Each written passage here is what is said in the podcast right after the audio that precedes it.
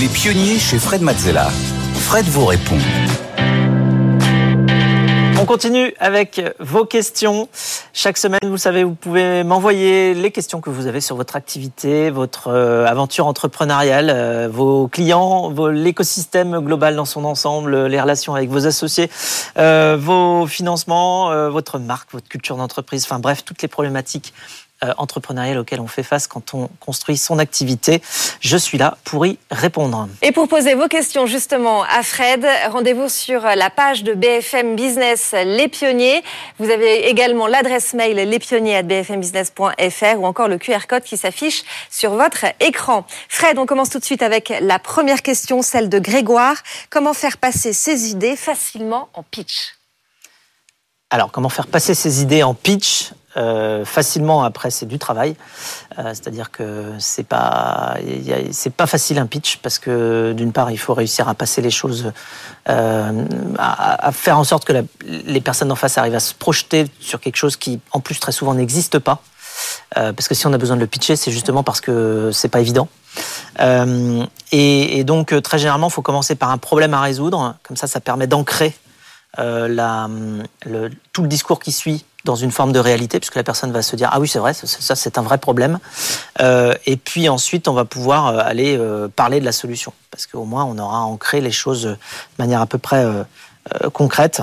il faut y mettre de l'énergie, il faut se rendre compte que voilà, il faut pas que la personne s'ennuie, il faut pas que la personne décroche, il faut vraiment s'arranger pour qu'elle reste avec nous. Donc en fait, il faut émettre euh, suffisamment d'énergie, comme dans une discussion, évidemment, euh, pour euh, pour ça, pour garantir que, que l'auditeur ne, ne, perde pas le fil. Euh, il faut aussi euh, bah, s'entraîner.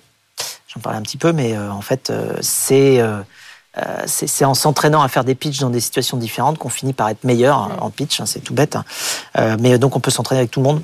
Alors, faut pas avoir peur de paraître un petit peu monothématique euh, vis-à-vis de son entourage quand on s'entraîne à, faire des pitchs.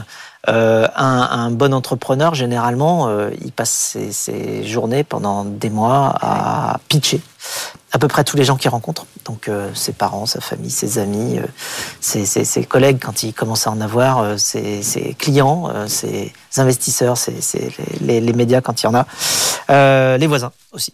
Enfin bref, tout le monde. Et donc euh, voilà. Et puis après, une autre bonne manière pour apprendre à bien pitcher, c'est de regarder les pionniers. Euh, la section. Évidemment, euh, avec le, pitch, avec tous les pitchers. Hein. On avait, 80 pitchers cette année. Et puis on a des coachs qui, voilà, qui nous formulent des bons conseils. Hmm. Allez, on enchaîne avec la question de Jade. Comment savoir si notre projet nous motivera toujours dans 10 ans? Question compliquée. Alors oui, il faut, bah, il faut tout simplement déjà commencer par se connaître un petit peu soi-même, connaître ses motivations, ça ou ses motivations. Euh, c'est-à-dire qu'il faut commencer déjà en étant sûr qu'on est très motivé. Mm. Voilà. C'est-à-dire que comme, je sais pas, partir euh, euh, faire une très longue rando, si on n'a en fait pas envie de, démarrer la rando, en général, on n'aura pas non plus envie de la finir. Donc, on n'ira pas loin. On n'ira pas loin, voilà. donc on fera demi-tour à mi-chemin. Donc il faut déjà commencer par être sûr que euh, ce qu'on est en train de faire va effectivement, enfin, être quelque chose d'extrêmement motivant pour nous. Donc on peut se faire un tableau de ce qui nous motive et de, des raisons pour lesquelles ce projet-là peut ou non euh, répondre à nos motivations.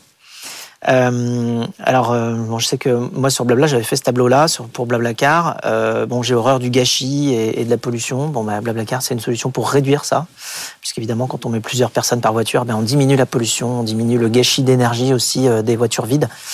Donc, ça va dans ce sens-là. Et moi, c'est une motivation, voilà, d'éviter de, de, de, gaspiller.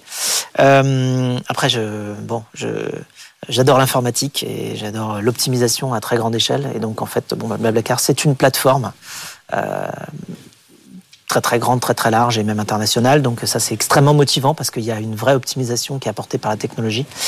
Et puis aussi bon j'adore euh, j'adore discuter et rencontrer des gens et ça c'est la partie blabla et c'est vrai que voilà le covoiturage ça apporte ça aussi et moi faire en sorte que euh, ce soit des des occasions pour plein de personnes de se rencontrer et de discuter, ça me motive aussi énormément. Je me dis que ça crée du lien social plus fort, renforcé, y compris en local, un petit peu partout dans toutes les régions où on est présent. Donc voilà, faire la liste de ses motivations et puis euh, et puis voir euh, comment le projet y répond. Et c'est comme ça aussi qu'on développe une forme de mission puisque enfin, on en a déjà parlé dans d'autres émissions, mais il y a plusieurs types d'entrepreneuriat. il y a l'entrepreneuriat à mission, où vraiment là on peut être motivé très très très longtemps.